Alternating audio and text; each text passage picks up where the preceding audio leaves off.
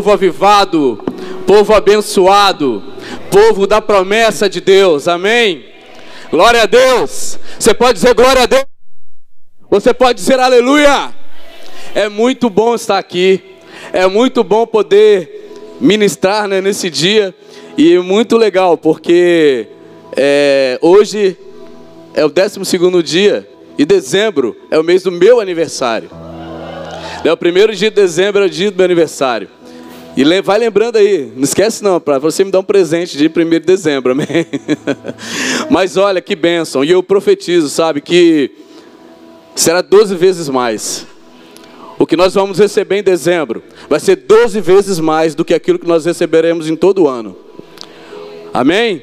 Se você recebe, toma posse aí, porque eu já tomei posse. Porque Deus falou comigo que ali você vai receber 12 vezes mais no meio do seu aniversário. Por isso que eu estou te dando esse presente de poder ministrar essa noite.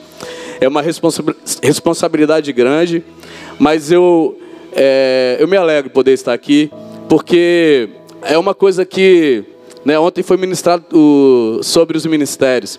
E é algo que eu sempre pedi ao Senhor, desde que eu tive a minha primeira experiência com Deus, é que eu eu queria estar aqui ministrando. Eu queria servir a Deus no altar, seja através do louvor, cantando, tocando, ou ministrando a palavra, ou ministrando cura ou libertação. Sabe, é algo que eu sempre busquei do Senhor, é algo que eu sempre pedi ao Senhor. E eu louvo a Deus, porque hoje nós estaremos ministrando sobre a nossa renovação, a renovação da nossa aliança sacerdotal. Nós estaremos nessa noite renovando a nossa aliança com o Senhor, mas hoje com um novo entendimento. Né? E ao fim dessa ministração estaremos celebrando a ceia do Senhor para selar essa renovação de aliança como sacerdotes. Porque no tempo hoje, como o apóstolo já falou aqui, na era da igreja, nós somos o sacerdócio real. E sabe, você é pastor, você é profeta, você é evangelista, você é líder, mas você é sacerdote. Porque, como igreja, nós somos sacerdotes e somos reis. Então, você pode exercer o seu serviço, seu ministério na casa. Você pode ser um apóstolo, você pode ser um mestre, mas você também é sacerdote. Amém? Você é sacerdote. Só que é o que Deus tem nos chamado nessa noite desse entendimento desses 12 dias, que nós precisamos entrar num nível a mais. Nós precisamos andar e entrar no nível da maturidade para exercermos o nosso sacerdócio com maturidade. E eu posso dizer que eu estou amadurecendo. Eu não posso dizer para você, eu não quero ser orgulhoso, soberbo e dizer para você que eu já sou totalmente maduro. Eu não sou. Mas eu estou amadurecendo. Eu estou crescendo e caminhando para amadurecer cada dia, porque Deus tem trabalhado na minha vida, na vida da minha esposa, Deus tem usado pessoas como modelos para que eu possa copiar, para que eu possa entender como é o modelo do sacerdócio, para que eu possa viver. Eu tive vários modelos na minha vida. E hoje eu tenho meu apóstolo, eu tenho a minha apóstola. Eles são um modelo de sacerdócio diante de Deus. Eles são perfeitos? Eles são infalíveis? Não. Não são mas nenhum homem é. O único homem falível nessa terra que pisou nessa terra chamou Jesus Cristo. Mas eles são um exemplo de um sacerdócio e dedicação. E eu posso dizer isso com toda a alegria do meu coração, porque eu vejo isso na família deles, eu vejo isso na vida dos filhos, eu vejo isso na dedicação e o trabalho que eles têm na casa do Senhor, na obra do Senhor. Como eles têm renunciado todos esses anos por aquilo que Deus confiou na mão deles. E isso só se faz, e só se pode fazer quando nós recebemos a maturidade de Deus. E eles têm recebido maturidade de Deus para nos ajudar a crescer como eles estão crescendo. E eu sei que eles vão muito mais longe, porque quando, né, e você vai entender através da administração, como todos os dias que você ouviu, quando nós entramos nesse nível de maturidade, aquilo que o menino não pode, ele começa a receber, porque ele já tem maturidade, ele já tem o que o como fazer, como exercer da forma correta. Amém? Para não perder tempo, eu quero ler os textos, dois textos bases para essa ministração. O primeiro texto está em Levíticos 8, o versículo 23 e 24 e o versículo 30. Amém? Levíticos, capítulo 8, versículos, nós vamos ler os 23 e 24, depois o versículo 30. e diz assim: Aleluia. E Moisés o imolou e tomou do seu sangue e o pôs sobre a ponta da orelha direita de Arão e sobre o polegar de sua mão direita e sobre o polegar do seu pé direito. Também fez chegar os filhos de Arão. Olha só, fez chegar também Primeiro chamou Arão, sacerdote. Depois ele chama os filhos. Também fez chegar os filhos de Arão. E pôs daquele sangue sobre a ponta da orelha direita deles, e sobre o polegar da mão direita, e sobre o polegar do pé direito. E depois ele fez o que? Ele aspergiu.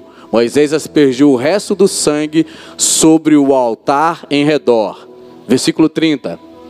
Tomou Moisés também do óleo da unção e do sangue que estava sobre o altar, e o aspergiu sobre Arão e as suas vestes, bem como sobre os filhos de Arão e as suas vestes, e consagrou a Arão e as suas vestes, e seus filhos, e as vestes de seus filhos. Amém? O segundo texto que nós vamos ler está em Levítico, capítulo 9 Vamos ler primeiro do versículo 6 ao 9 e depois dos versículos 22 ao 24. Disse Moisés: Esta coisa que o Senhor ordenou fareis, e a glória do Senhor vos aparecerá.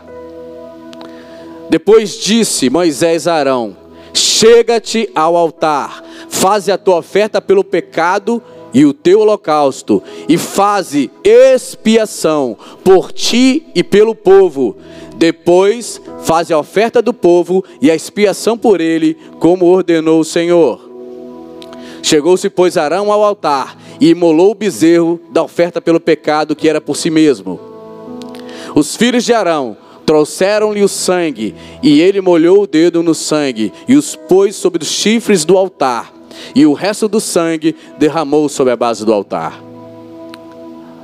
Depois, versículos 22 agora, até o 24. Depois Arão levantou as mãos para o povo e o abençoou, e desceu, havendo feito a oferta pelo pecado, e o holocausto e a oferta pacífica. Então entraram Moisés e Arão na tenda da congregação, e saindo, abençoaram o povo, e a glória do Senhor apareceu a todo o povo. E eis que saindo fogo, e eis que saindo fogo do Senhor, consumiu o holocausto e a gordura sobre o altar. O que vem do povo, e você hoje vai ver o fogo e a glória de Deus nesse lugar. O que vem do povo jubilou e prostrou-se sobre o rosto. Amém? O fogo de Deus, a glória de Deus se manifestou a todo o povo porque ele recebeu as ofertas e os sacrifícios ofertados pelo sacerdote, pelos sacerdotes, porque eles fizeram isso em maturidade. Deus recebeu, e como ele prova isso, e como ele mostrou que isso o agradou, ele lançou fogo e recebeu a oferta. Isso vai acontecer comigo e com você nessa noite, querido. O fogo de Deus virá sobre mim, porque hoje a oferta viva, o sacrifício vivo no altar para o Senhor, somos eu e você. Somos nós sacerdotes, sacerdotes levantados para esse tempo. Nós chegamos hoje, querido, no, na, na nossa última noite de consagração. E sabe, Deus, eu orei, eu recebi essa ministração e eu comecei a clamar ao Senhor. Eu comecei a buscar o Senhor diante dessa ministração. E sabe, a minha esposa, o apóstolo, falou sobre alinhamento das coisas. E Deus falou sobre, sobre alinhamento comigo também quando estava estudando sobre essa ministração. E sabe, ele me falou que uma das finalidades também de nós estarmos buscando, dele estar falando conosco sobre o sacerdócio maduro, é que nós, como igreja, porque nós somos sacerdócio real, nós podamos, possamos apontar para a volta de Jesus, para que nós possamos nos preparar como noiva para a volta de Jesus. Em Lucas 1,17 fala sobre a palavra que o profeta, que o profeta não, que o pai de João Batista, o sacerdote Zacarias recebeu quando ele estava lá no templo. Essa é a palavra que o anjo entregou para o sacerdote quando ele estava exercendo o seu sacerdócio na casa do Senhor, falando sobre seu filho João Batista, que seria um grande profeta. E ele diz assim: e ele irá adiante do espírito e poder de Elias, para converter o coração dos pais aos filhos, converter os desobedientes à prudência dos justos. Presta atenção nessa palavra. E habilitar para o Senhor um povo preparado. Deus está trazendo para os nossos dias uma palavra de que nós precisamos ser sacerdotes maduros, para que nós possamos ser habilitados, para que possamos também habilitar um povo preparado, debaixo de um sacerdócio com maturidade. Sem maturidade, nós não conseguimos habilitar ninguém. Nem somos habilitados para exercer esse sacerdócio e nem temos autoridade, nem unção e nem graça para habilitar ninguém, mas Deus está nos levantando como igreja sacerdotal para que nós possamos com maturidade, através da maturidade e por meio da maturidade, habilitar um povo preparado para o Senhor. Sabe por que João Batista abriu o caminho para o Senhor?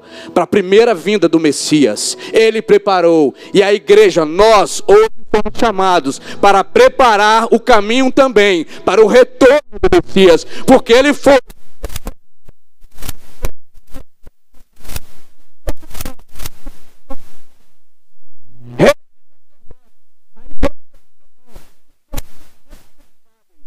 através da maturidade que Ele está trazendo para nós, que Ele está dizendo que quer que nós tenhamos, preparar o caminho para o retorno do Messias. Para que muitas pessoas, para que muitas famílias, para que muitas casas, para que muitos filhos que têm o seu coração afastado dos seus pais, voltem para o Senhor, voltem para a casa do Senhor, se acheguem a Ele. Ele está nos preparando para habilitar esse povo e é por meio desse sacerdócio maduro que nós vamos realizar essa missão. Amém? E nós precisamos compreender. Você que está aqui, querido, você precisa entender uma coisa: não existem acidentes biológicos. Você não é um acidente biológico. Você está aqui porque Deus tem planos na sua vida. E Ele tem falado que Ele quer que você seja maduro no seu sacerdócio. Ele quer que você seja maduro para que você possa cumprir. Você nasceu para viver e cumprir um propósito nesse tempo, nessa geração, nesse tempo que se chama hoje. E Ele quer que você desenvolva esse, esse sacerdócio com maturidade, esse chamado. Deus quer deixar em nós, porque quando nós olhamos e vemos o texto, fala dos pais e dos filhos, há um alinhamento com a paternidade. O sacerdote era pai, a unção não veio só sobre Arão, o pai. A unção também veio sobre seus filhos. Há um alinhamento com a paternidade. Nós temos pais nesse lugar. São sacerdotes. Tem nos dado da paternidade de Deus. Tem nos liberado da paternidade dele sobre nós. E eu entendo diante disso, querido, existem muitos homens hoje que não conseguem exercer um sacerdócio maduro, ter maturidade no seu sacerdócio, porque talvez eles não tenham sido ensinados pelos seus pais biológicos. Eu posso falar de mim, meu pai era uma bênção, meu pai era tudo de bom na minha vida, mas ele não me ensinou a ser sacerdote, ele não me ensinou a ser pai, ele não me preparou para ser pai. Eu entrei né, na paternidade, eu entrei de supetão, eu não estava preparado, mas graças a Deus, eu louvo a Deus porque quando eu entreguei a minha vida a Jesus, Deus colocou modelos de pais e sacerdotes para me mostrar como eu deveria fazer. Meu primeiro pai me levou à salvação, me ganhou para Jesus, me mostrou que valia a pena entregar a vida e ter fé na palavra e no Senhor Jesus. Meu segundo pai, ele investiu, mesmo sem eu saber nada, mesmo sem eu entender nada, mesmo eu me achando, ele investiu e disse: Você pode, você consegue. Eu invisto em você e na sua esposa. Ele investiu em mim e na minha família.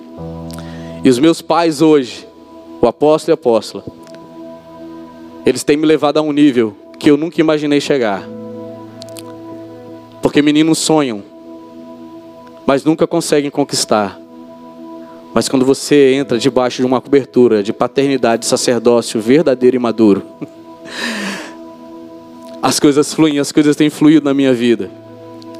E eu sei que é a unção que tem sido derramada através da vida dos meus pais espirituais, o apóstolo e o apóstolo que tem nos levado a esse nível de entendimento, de crescimento, de alegria em estar na casa do Senhor, de alegria em servir o Senhor em cada coisinha. Eu também um dia, querido, e não importo de fazer isso. Eu também um dia já lavei banheiro, já passei pano nesse lugar. Eu não ligo para isso. Eu aprendi pelo exemplo, eles faziam isso. Nós aprendemos com eles. Eles não, não, é, não é algo que a gente nunca viu fazer, a gente via fazer. E isso é um sacerdócio maduro, ensina pelo exemplo, e nós precisamos entrar nesse nível. E eu louvo a Deus. Sabe por quê? Porque uma criança, talvez que não tenha essa direção de paternidade, que talvez tenha um pai na sua casa, mas é órfão desse pai, porque ele é ausente dentro da sua casa e não lhe ensina. Ele tem três problemas. E eu tinha esses três problemas: proteção, direção e limite. Um filho que não tem um sacerdócio de seu pai sobre a sua vida, e lhe traz isso com entendimento, ele vai ter problema nessas três coisas: na proteção, na direção e nos limites. E esses três problemas acontecem em muitas vidas de muitos homens que não tiveram uma paternidade e um sacerdócio de um homem e uma mulher de Deus dentro da sua casa e que não os dirigiram a Deus. Ele não vai se sentir seguro. Ele não vai se sentir protegido. Ele não vai ter direção, porque o pai dá direção. O sacerdote ele tinha que dar a direção para o povo. Ele tinha que ir até o povo e receber de Deus a direção e transmitir isso para o povo.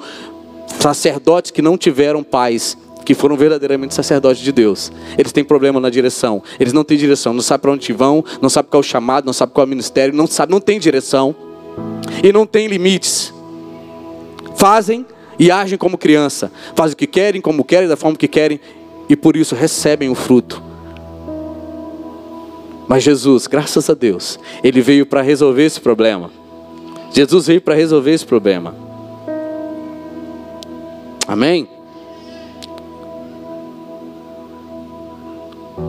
Mas um sacerdote, um pai espiritual, como nós temos ouvido aqui, maduro, ele é aquele que nos leva ao Pai eterno.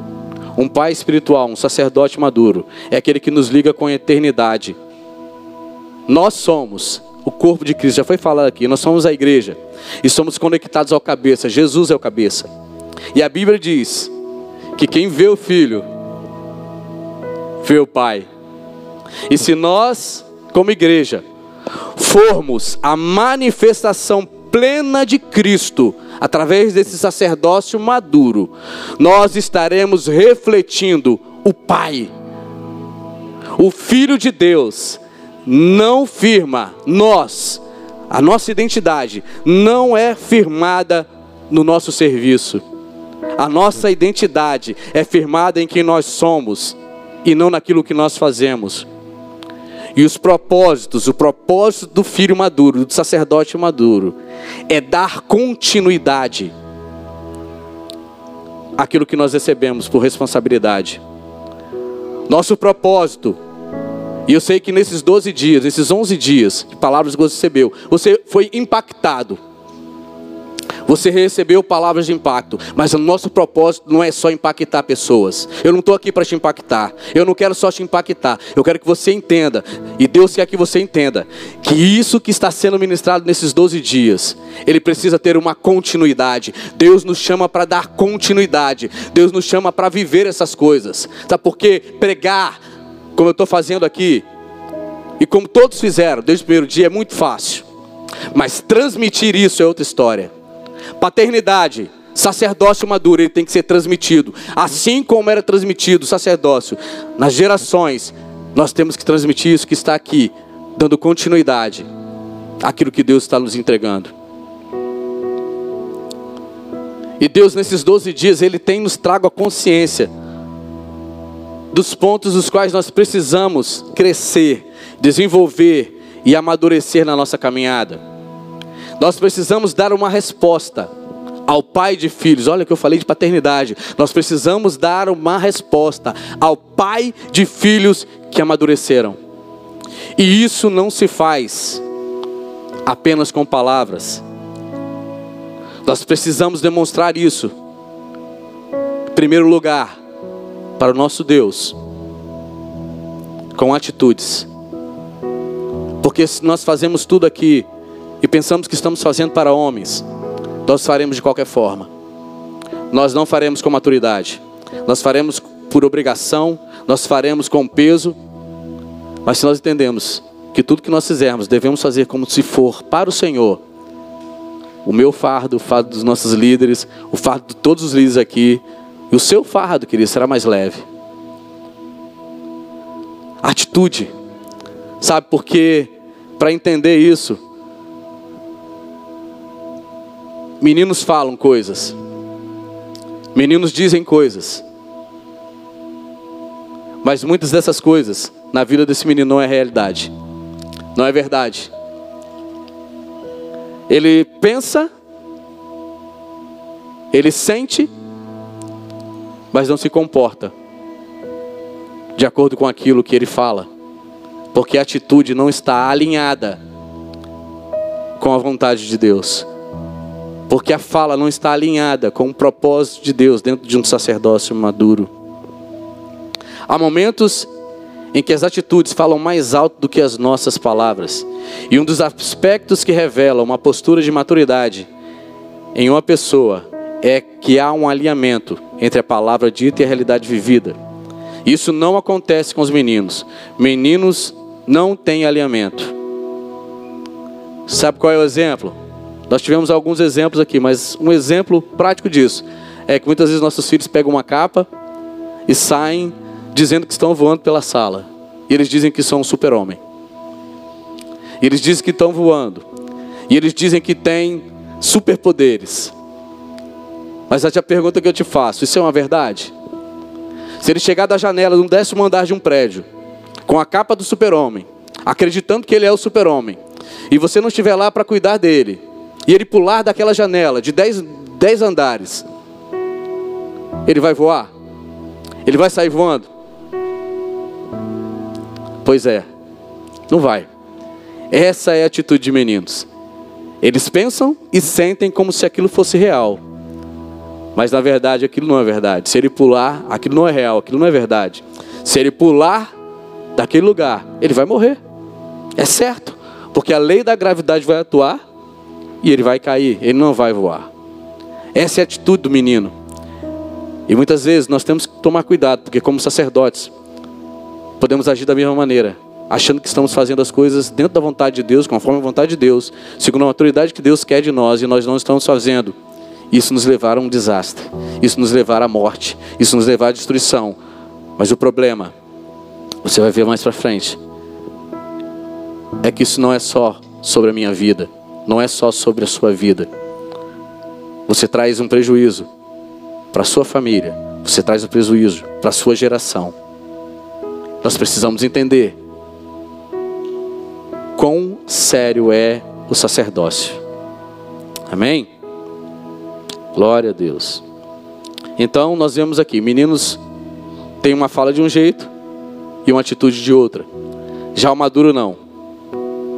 Um dos, madu um dos sinais da pessoa madura, do homem maduro, é que ele está alinhado. O discurso, aquilo que ele fala, o que ele pensa, ou seja, aquilo que sente, e o comportamento, como ele discorre. Por isso o apóstolo Paulo, na sua, em uma das suas cartas, lá em 1 Coríntios 13, 11, ele fala, né, 1 Coríntios 13, 11, ele fala sobre esse alinhamento, dessas três vertentes comportamentais. O que eu falo, o que eu penso, como eu me comporto. Diz lá, quando eu era menino, falava como menino, sentia como menino, discorria como menino, mas logo que cheguei a ser homem, acabei com as coisas de menino. E Deus está nos chamando hoje para acabar com as coisas de menino. Deus está nos chamando hoje, como sacerdotes dentro da maturidade, a nos tornarmos homens a não pensar mais como menino, a não sentir mais como menino, a não se comportar mais como menino. Nós tivemos alguns exemplos aqui do menino que quer o um negócio na loja, bate o pé, faz pirraça e faz birra porque ele quer. Nós não podemos mais agir assim. Nós precisamos entender que temos um chamado, que temos um legado para deixar.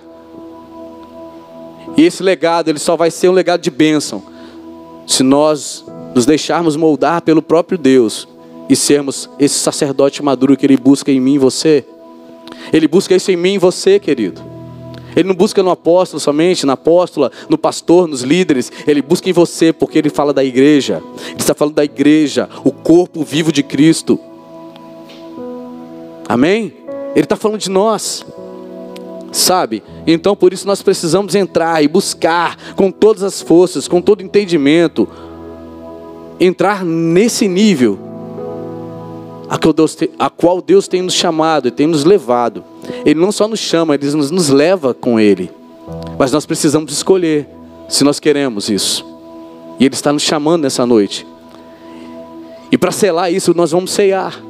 Para selar essa, isso que Deus está fazendo nesses dias em nossas vidas. Nós vamos ceiar, declarando para Ele: Senhor, renova minha aliança, mas hoje como um sacerdote maduro que vai entrar no nível da maturidade, que vai fazer a tua vontade, custe o que custar, seja na alegria, seja na dor. Eu vou fazer, sabe? A vida para mim e para minha esposa não tem sido fácil. Nós passamos por lutas, dificuldades, muitos problemas. Mas sabe uma coisa?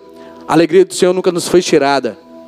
Nós lutamos, nós passamos por essas coisas, porque primeiro, nós entendemos que temos uma cobertura que nos abençoa, uma cobertura sacerdotal madura, que nos abençoa, que intercede por nós. E nós podemos sentir no nosso espírito o clamor dessa intercessão, desse sacerdócio maturo e eficaz sobre nossas vidas. Por isso, sabe, a luta é somente um estágio para as vitórias grandes que Deus tem para nós. E nós estamos passando por elas. E nós estamos vivendo por elas. Passando por elas, sabe, sem medo, com alegria no Senhor, porque nós sabemos que, olha, não tem coisa melhor você saber que você tem um teto que te cobre. Não tem coisa melhor. E principalmente esse teto, ele foi estabelecido por Deus diante do sacerdócio maduro. Isso nos dá traz paz no espírito para podermos prosseguir na caminhada. Queridos, o apóstolo ele ministrou aqui a igreja. Algumas pessoas estavam aqui, não sei se todos, mas o apóstolo já ministrou aqui na igreja sobre os dois estágios de filhos de Deus: Teknon e Uios. Na palavra você vai encontrar isso no grego original, né? Você vai encontrar essas duas palavras que quer dizer filho de Deus. São filhos de Deus. Mas com uma diferença: Tecnon e Uios. O primeiro estágio é o Tecnon e fala de um estágio em que, o me, que mesmo sendo filho, este não assume posições de autoridade devido à sua imaturidade. O Tecnon é um filho imaturo, mas ele é filho de Deus, mas ele não assume posições, ele não assume cargos, né? apesar de a gente não trabalhar com cargos, mas ele não assume algumas posições dentro do corpo de Cristo, porque ele é imaturo, ele não ainda tem responsabilidade para assumi-las. Amém? E essas, como nós vimos aqui, essas manifestações, elas são reveladas através do que? Das palavras, dos pensamentos e do comportamento. Mesmo sendo filho de Deus, ele ainda é imaturo. Ele ainda fala como menino, sente como menino e se comporta como menino, mas é filho de Deus, é salvo em Cristo, entregou a vida para Jesus. Se morrer naquele instante, vai para o lugar de descanso, aguardar a vinda do Senhor. Mas é menino e não pode assumir lugares e posições de autoridade, porque ainda não tem maturidade para isso. O segundo estágio é o uios. E esse fala do momento em que o filho já se torna capaz de assumir o controle daquilo que lhe pertence por direito.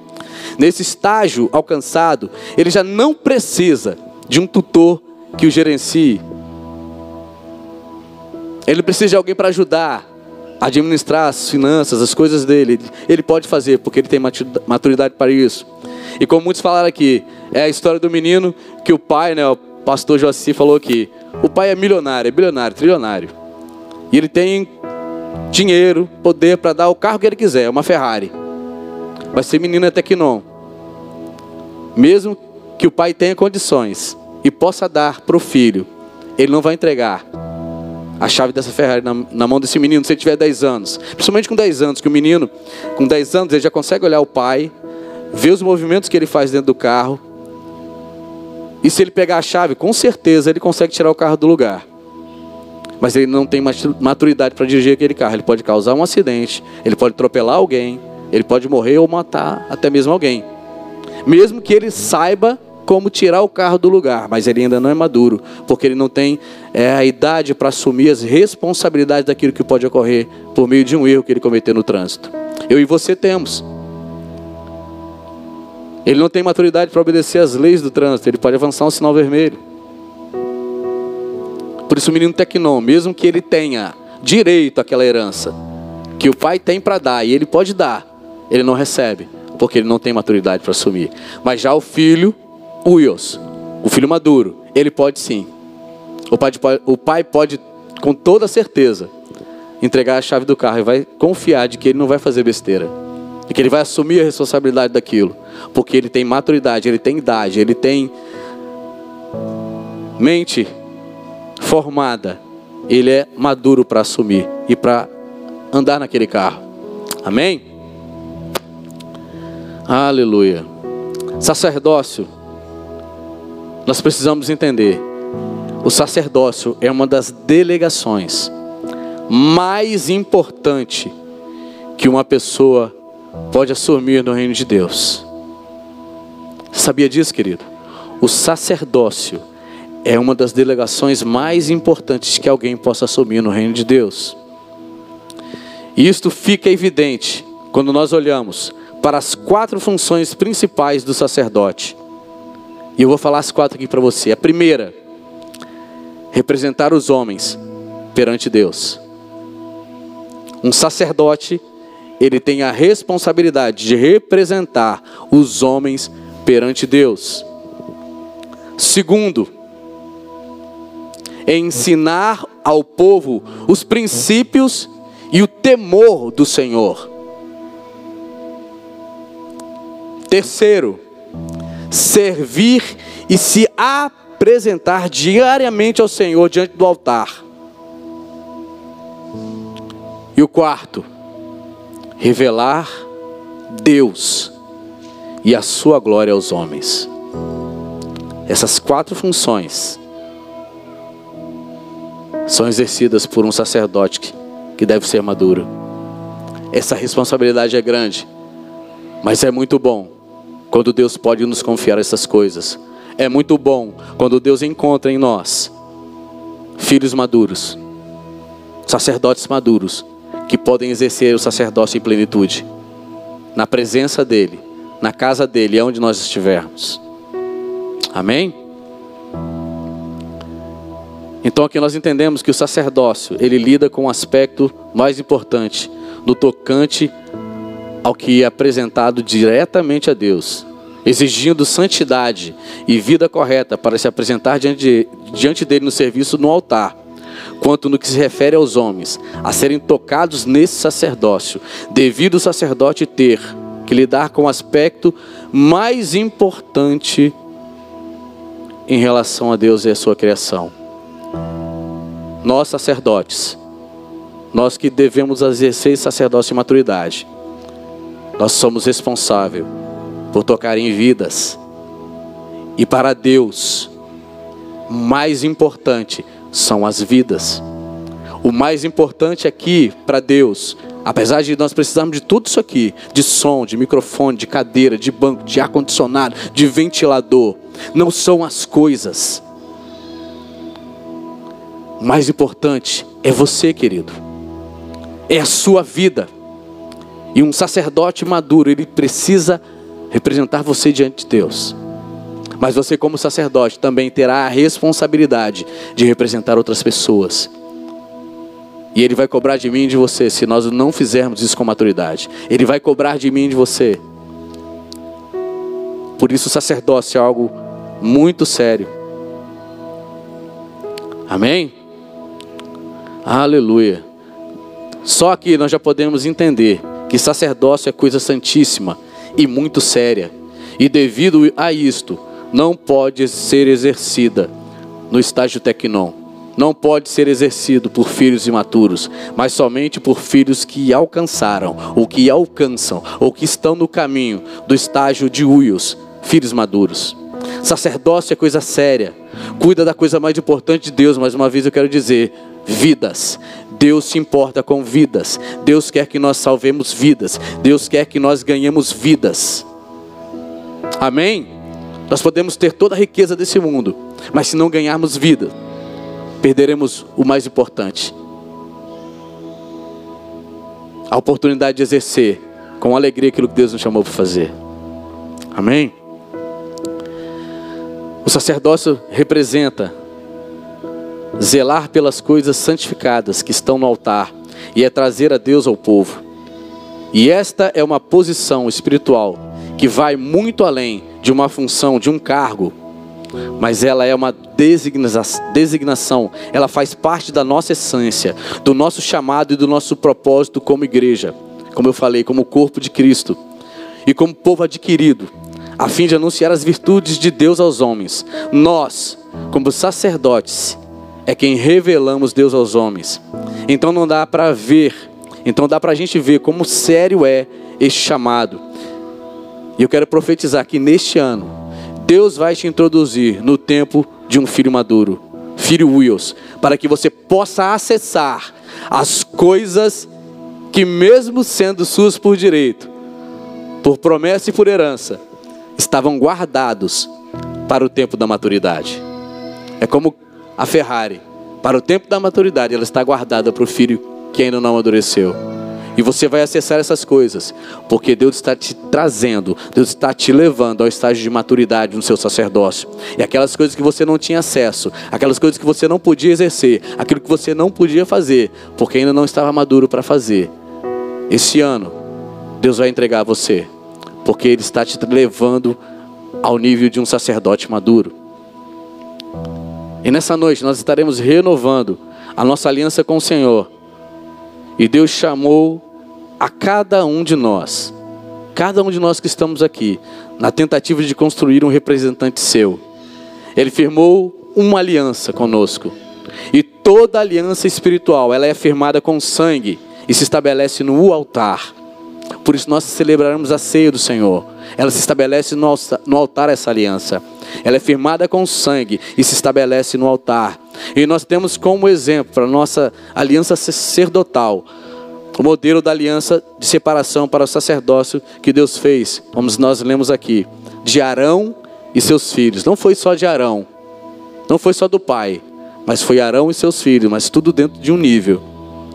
Quando Deus os separou, Deus firmou uma aliança com eles, e nessa noite, dentro desse novo entendimento, de sacerdote maduro que Deus nos leva, nós faremos uma aliança com Ele, nós renovaremos a nossa aliança com Ele, nós firmaremos uma nova aliança com Ele. Amém? Glória a Deus. Os textos que nós lemos acima falam dessa separação, de como Ele purificava o sacerdote, dos elementos que eram usados para essa aliança. E este modelo usado na família sacerdotal de Arão, separada, para exercer o sacerdote perante o povo, é para nós hoje, igreja, uma analogia da separação sacerdotal do Senhor para nós. E eu gosto muito de ler. Eu estava lendo um livro e fazendo estudo sobre a igreja. E quando chegou aqui eu lembrei desse, dessa, desse livro que eu li. E ele fala assim: a igreja tem sua importância em ser aquela que faz a ligação do mundo físico ao espiritual. A igreja é a embaixada de Deus na terra, ligando o que é terreno com aquilo que é celestial e estabelecendo o reino de Deus na terra. Você consegue entender isso? Ligamos o que é físico ao espiritual. É o que o apóstolo fala aqui: o altar é o lugar onde o divino, o que é santo, se conecta com a terra. Lugar de conexão é o altar, do que é celestial com o que é terreno. E nós, a igreja, somos responsáveis por isso, dentro do sacerdócio. Diz assim: A igreja hoje também, como sacerdócio, é responsável pela intercessão diante de Deus, interceder pelos homens diante de Deus, pela salvação de todos os homens, interceder pelos pecados da humanidade. A igreja, como sacerdócio real, ela é responsável por interceder pelos pecados da humanidade e oferecer sacrifícios de louvor a Deus por meio de Jesus Cristo. Mas só faz isso quem é sacerdote maduro. Menino não está nem aí para isso. Menino não quer nem saber dessas coisas.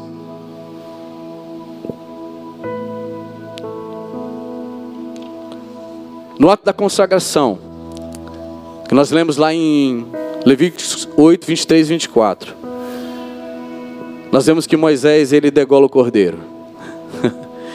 Isso é uma tipologia do Messias. É tipologia de Jesus, o Cordeiro de Deus que tirou o pecado do mundo, o Cordeiro de Deus que se ofereceu em sacrifício pelo meu e pelo seu pecado, para trazer remissão, salvação e para restaurar o princípio verdadeiro dentro do sacerdócio. É o símbolo de Cristo, do que Cristo fez por nós, nos tornando igreja dele. Ele asperge também o sangue e o coloca na ponta da orelha direita do sacerdote Arão de seus filhos. Isso fala de quê? Fala da audição espiritual. Sacerdotes maduros, eles ouvem a Deus, eles buscam ouvir a Deus, eles buscam discernir a voz de Deus, eles buscam discernir a vontade de Deus, ouvindo a sua voz. Sacerdotes maduros discernem a voz de Deus, por isso são tocados com sangue na ponta da sua orelha direita. Também o sangue é tocado na ponta do polegar direito, da mão direita, de Arão e de seus filhos. Nós ouvimos aqui, isso fala de identidade. Quem nós somos? Isso fala de sustentação, de força. Também fala da mão, porque esse dedão está na mão. Isso fala de obra, fala do serviço na casa do Senhor, da obra do Senhor na sua casa e que nós devemos fazer com alegria, com amor. Nós devemos ser sacerdócio, servindo a Deus com alegria. Não podemos fazer as coisas de Deus negligentemente, relaxadamente, de qualquer forma. Nós precisamos fazer com zelo, com alegria, com toda a força, com toda a pega da nossa mão, né? Eu trabalhei com ortopedia e esse dedo é o dedo que todo ortopedista ele luta para não amputar. Ele só amputa esse dedo da mão de alguém se não tiver jeito. Mas tudo que ele pode fazer para salvar esse dedo, ele faz. Porque esse dedo é o dedo da pinça. Com esse dedo você consegue pegar qualquer coisa, se faltar qualquer um dos dedos. Porque ele é o dedo da pinça. Ele é o dedo que nos faz segurar a espada do Espírito, que é a palavra de Deus. A espada. Sem esse dedo nós não podemos batalhar, vencer. Não temos identidade, não temos sustentação, não temos força. Mas sacerdotes maduros, eles conseguem fazer todas essas coisas com entendimento, com sabedoria. O sangue também foi colocado na ponta do pé direito. Fala mais uma vez de equilíbrio, de sustentação. Porque se você perder os dois dedos do pé, você perde o equilíbrio do seu corpo. E quantas pessoas desequilibradas dentro da igreja? Porque não aprenderam a ser sacerdotes com seus pais. Mas graças a Deus, nós temos modelos e nós podemos orar, olhar para eles e segui-los. Deus coloca modelos em nossas vidas, de pais e sacerdotes, para que nós possamos exercer um sacerdócio com maturidade. Também fala de caminhada, fala de postura. Nós não podemos ser inconstantes. A nossa caminhada como sacerdotes maduros não pode ser inconstante, ela tem que ser firme e constante, sempre abundante na obra do Senhor, sabendo que o nosso trabalho nele não é vão. Nós precisamos caminhar sem olhar para trás, porque aquele que põe a mão no arado e olha para trás não é digno do reino de Deus. Sacerdotes maduros entendem isso, por isso não olham para trás, eles avançam, eles olham para frente, eles seguem para o supremo alvo da sua vocação, Cristo Jesus. Sacerdotes maduros não param, não são paralisados por lutas, por batalhas, por pandemias, por doenças, por enfermidades. Essas coisas simplesmente são degraus para que nós possamos pisar e crescer diante de Deus. Provas, lutas, dores, tudo isso, querido, quando nós entendemos que somos em Deus e que somos, o que somos chamados em Deus, elas são coisas que vão nos alavancar para alcançar aquilo que Deus quer de nós. E sacerdotes maduros, eles não param no caminho. Sacerdotes maduros não choram, desistindo. Podem até chorar. Podem até chorar. Jesus, quando viu Lázaro, né, que tinha morrido, ele chorou, porque ele amava Lázaro. Mas o choro, ele pode durar uma noite, porém a alegria vem ao amanhecer. E sacerdotes maduros entendem isso, porque entendem essa palavra.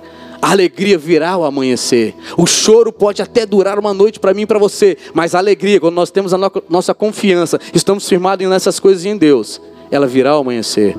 Não vai durar a vida toda. O deserto é um lugar de passagem, não é um lugar de permanência. Podemos passar pelo deserto.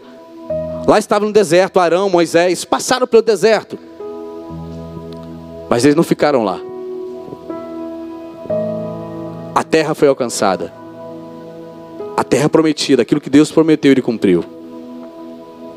E todo sacerdote aliançado com Deus precisa ter uma vida cheia do Espírito Santo. Amém? Eu quero ler aqui, no versículo 30, fala que Moisés ele asperge o sangue que estava sobre o altar, no lugar da aliança. E ele borrifa sobre todo o corpo de Arão e seus filhos, os santificando e selando aquela aliança com eles com sangue. No capítulo 9, Deus nos manda os manda sacrificar e fazer aliança com eles com sangue.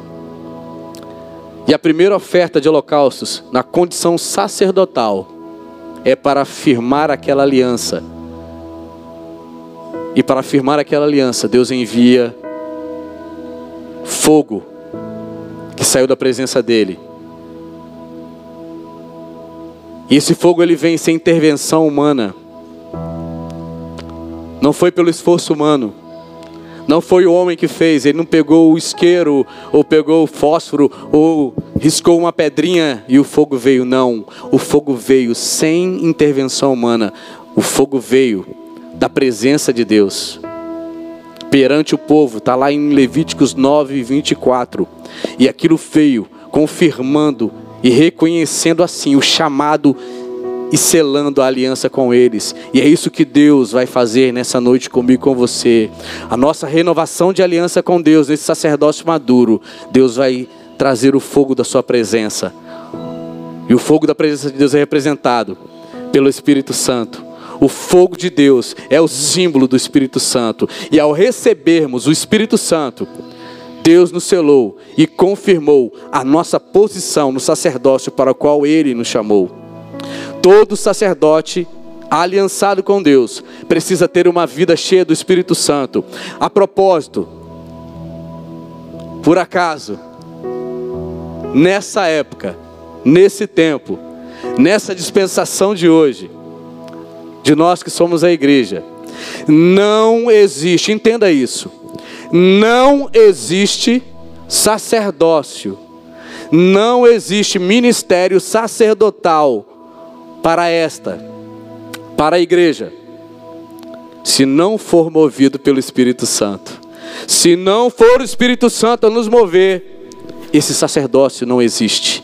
É uma ilusão, é coisa de menino é balela, é conversa fiada. Ela tem que ser, ela precisa ser movida pela presença do Espírito Santo.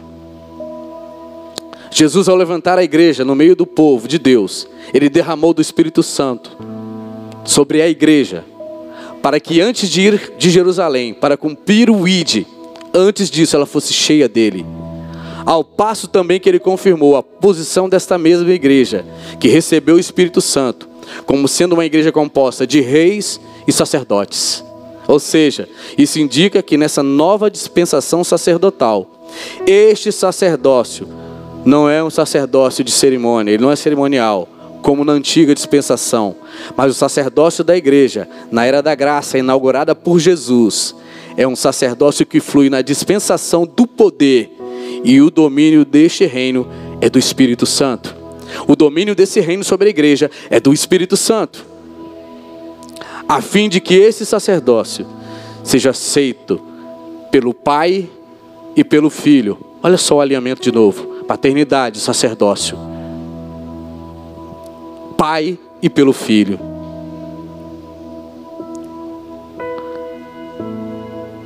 E apenas assim, querido, pelo fogo e presença do Espírito, essa missão não será frustrada.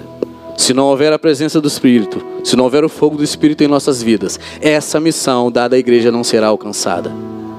Porque você na sua força e eu na minha força, eu não posso fazer nada.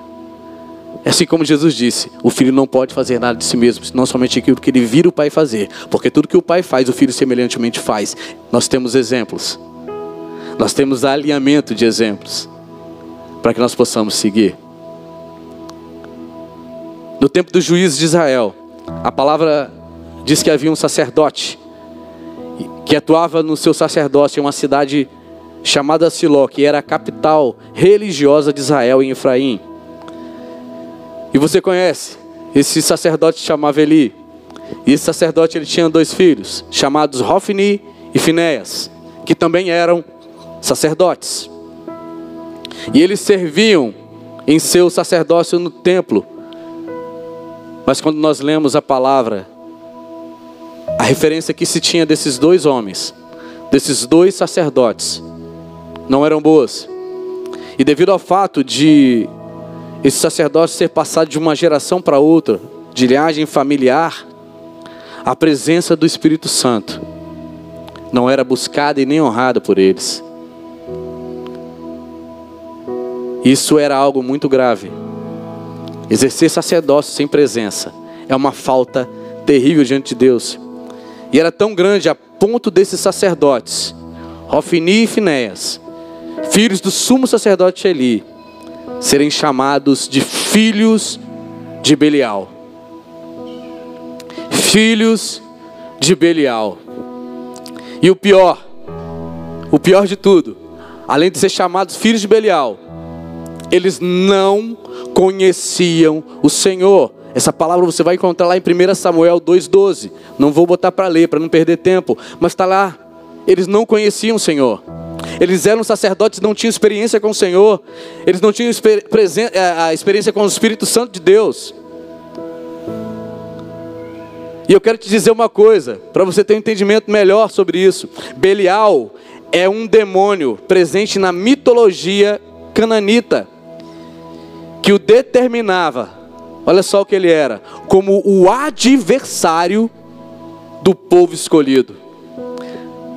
Belial era um demônio que era conhecido por ser o adversário do povo de Deus, do povo escolhido. Agora você imagina, eles eram sacerdotes.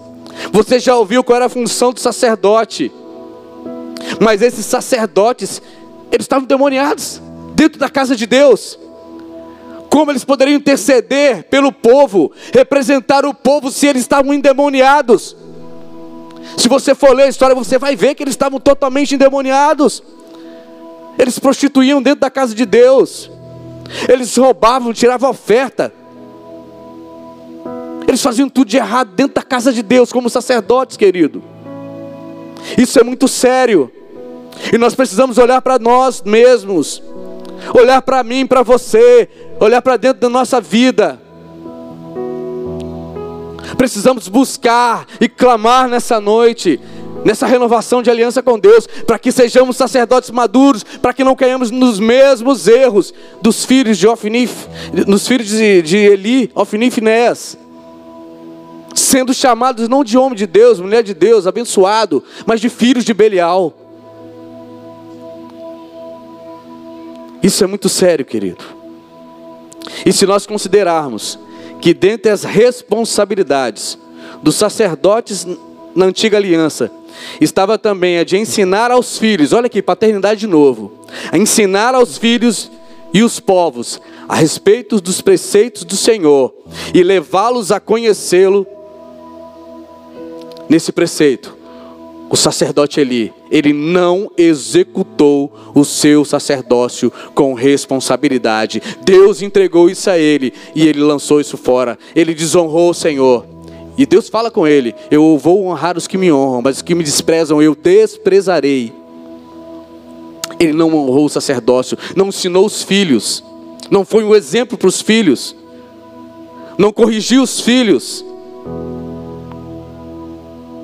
Lembra que eu falei? Proteção, direção e limite. Ele não deu limite para os filhos. Ele era pai, era sacerdote, mas era pai. Ele não pôs limite para aqueles filhos. Como o apóstolo fala aqui, amor, somatório de duas coisas: confirmação e limite. O sacerdote maduro, o pai maduro, o pai de excelência, o sacerdote de excelência, ele consegue fazer isso, sem ferir, sem magoar. Ele impõe amor, que é limite, mas também confirmação. Mas ele faz isso com equilíbrio. Ele não soube fazer. E a gente vai ver o que isso trouxe sobre a vida desse homem, sobre a sua geração, sobre os seus filhos e sobre o povo. Porque ele era o responsável. Ele era o sacerdote, ele era o cabeça ali. E ele não fez, ele não cumpriu, ele não teve maturidade. E nós vemos esse problema aqui, o problema da imaturidade na vida desse homem, em não saber exercer o sacerdócio como ele deveria ser feito. Ele não os levou a conhecer o Senhor. Ele não executou esse sacerdócio. E ele carregava o peitoral. O sacerdote, ele Eli e os filhos dele, eles carregavam o peitoral. Eles carregavam todos os paramentos, a mitra, que foi falado aqui. Mas sabe, para eles era apenas um ritual religioso. Aquilo tudo era só ritualístico. Não tinha presença de Deus naquilo. Não tinha vontade de Deus naquilo, não tinha a graça de Deus naquilo. Ele fazia simplesmente por fazer. Era um ato religioso era um ato de religiosidade, para cumprir um ritual que foi passado, mas sem temor de Deus. Sabe por que uma das coisas principais, quando o Espírito de Deus repousa, o Espírito do Senhor repousa sobre alguém, e nós falamos sobre as sete manifestações do Espírito, é o Espírito de temor. Eles não tinham temor de Deus, não havia temor de Deus, o Espírito de temor não estava sobre Eli nem sobre seus filhos, eles não tinham temor de pecar dentro da casa de Deus de fazer coisas abomináveis diante dos olhos de Deus, na casa de Deus, não havia temor. E a situação do sacerdote Eli era terrível, era caótica espiritualmente. Para ele era tudo um ritual religioso. E quantos sacerdotes Eli, infelizmente, nós temos nessa geração sacerdotal? Quantos sacerdotes Eli nós temos hoje? Isso é lamentável, isso é triste, isso é lastimável. Pessoas que querem fazer as coisas por religiosidade, mas que desprezam o Espírito Santo, como eles desprezavam o Espírito de Deus.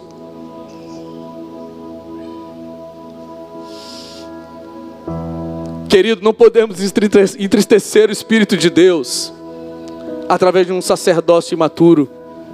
Precisamos buscar em Deus maturidade nesse sacerdócio para não entristecer o Espírito de Deus, mas eles desprezavam o Espírito de Deus.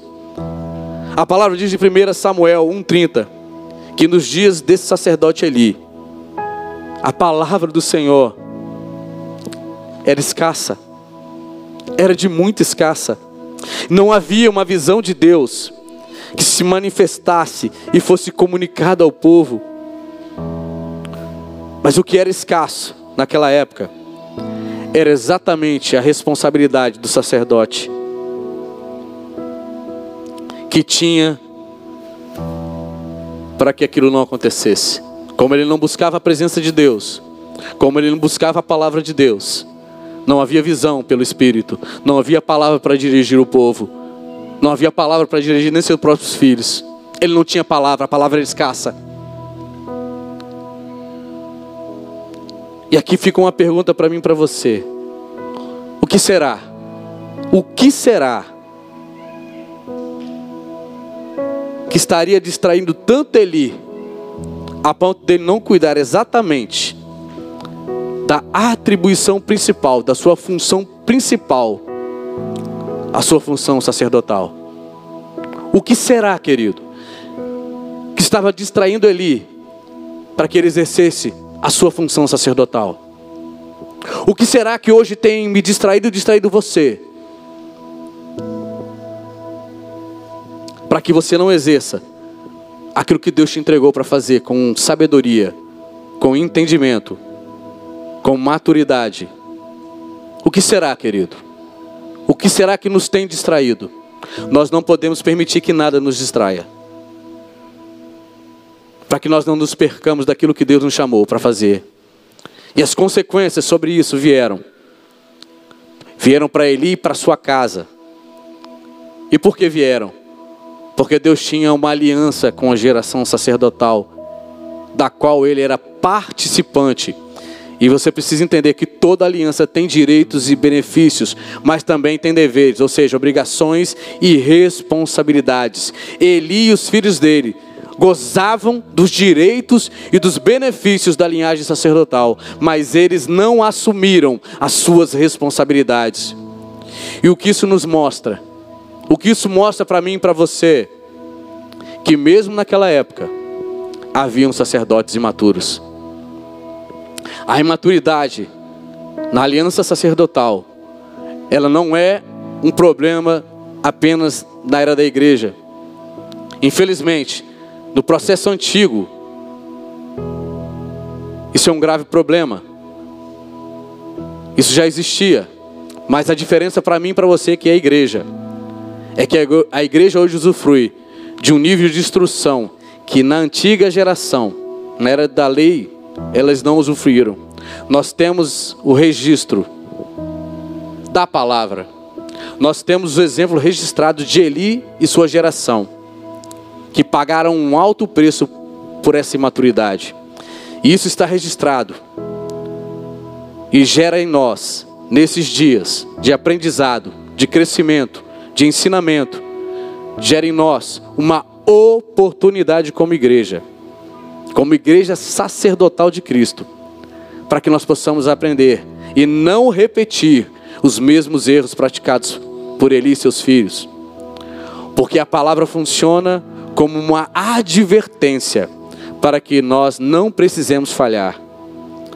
Então, se nós, se eu e você, nós usarmos da sabedoria e a mente de Cristo, nós iremos entender que o que te transporta, que o que me transporta do nível da imaturidade para o estágio da maturidade sacerdotal é exatamente a palavra de Deus, que nos instrui, que nos ensina todas as coisas, e uma vida cheia do Espírito Santo. Nós precisamos ser cheios da palavra, do conhecimento da palavra, do entendimento da palavra, e também termos uma vida cheia do Espírito Santo. Era tudo que faltava para eles. Era tudo que estava escasso para eles. Palavra e presença do Espírito. Mas se nós entendermos essa mensagem, nós sairemos do nível da imaturidade, porque o que nos leva ao nível de maturidade é exatamente isso: a palavra e os sermos cheios do Espírito Santo.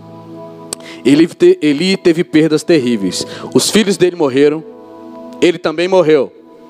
Mas não somente eles morreram, pois abaixo deles, abaixo daquele sacerdócio,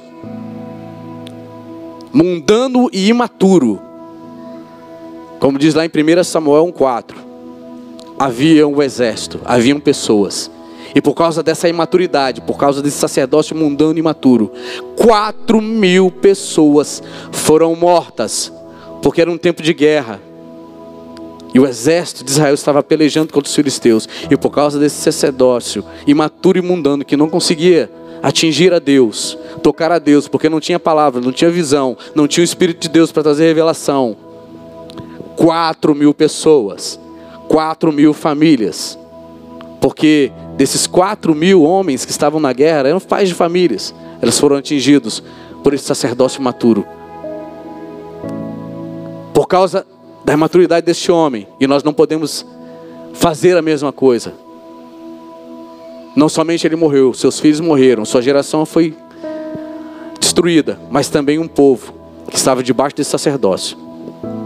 Amém? Igreja sacerdotal, isso é para mim e para você, nação santa, povo escolhido, desperta. A maturidade custa um preço alto. A vida vazia do Espírito, sem a palavra e a visão de Deus, é o que sepulta um sacerdócio seja em que nível for, se você não tiver uma vida cheia do Espírito Santo, a fim de que ele te dê a visão clara do reino de Deus, e dos seus fundamentos, se a palavra de Deus não for uma prática diária da tua vida sacerdotal, você terá um ministério sacerdotal fadado à destruição, a feridas de guerra, e vai ser porta-voz, e vai ser uma porta da morte para a sua geração e para os que estão debaixo do seu sacerdócio. Olha a responsabilidade tratar o sacerdócio de forma imatura é vulnerabilizar a aliança. Assim como os filisteus, eles encontraram uma vulnerabilidade em Israel pelas falhas sacerdotais de Eli e de seus filhos. Ele quer encontrar na vida da igreja também. Ele quer encontrar essa vida, sabe como? Essa vulnerabilidade ele quer encontrar em vidas vazias do Espírito Santo, sem visão clara do reino. Vai encontrar em crentes frios e vazios da palavra, em gente grande como Eli e os seus filhos, que possuem uma fala, que sentem de uma, de uma forma, mas as suas ações e comportamentos são de meninos. Desperta, sacerdote. Quem é sacerdote aqui? Você é sacerdote? Desperta, sacerdote. E eu falo isso para mim mesmo, porque eu sou sacerdote. Desperta. Desperta na maturidade. Acabou o tempo da infância. Ou a arca da aliança será roubada de nossas vidas. Ou as alianças serão quebradas. Ou pessoas sofrerão consequências pela nossa falha na missão sacerdotal. Desperta o Senhor está dizendo: desperta, igreja, no seu sacerdócio. Nós precisamos despertar. Este é um ano novo, querido. Estou finalizando de coisas novas em sua vida. É um ano onde você vai se levantar, onde Deus vai te levantar. Você é parte dessa nação santa, desse povo sacerdotal que o Senhor preparou para ele. Se levante hoje para servir à medida da aprovação de Deus para o teu ministério sacerdotal, Ele te acrescenta oportunidades maiores. Lembre-se, como nós falamos aqui, de que se numa aliança há obrigações e responsabilidades, por outro lado, nela há direitos e oportunidades. E como sacerdote, você é o primeiro a usufruir dos benefícios do sacerdócio, pois os sacerdotes eram totalmente supridos e alimentados pela palavra da própria lei que Deus estabeleceu. O suprimento para eles era uma ordenança, e o mesmo Deus, esse Deus, ele não mudou, ainda hoje, mesmo que ele opere de forma diferente, ele é quem garante que nada te faltará.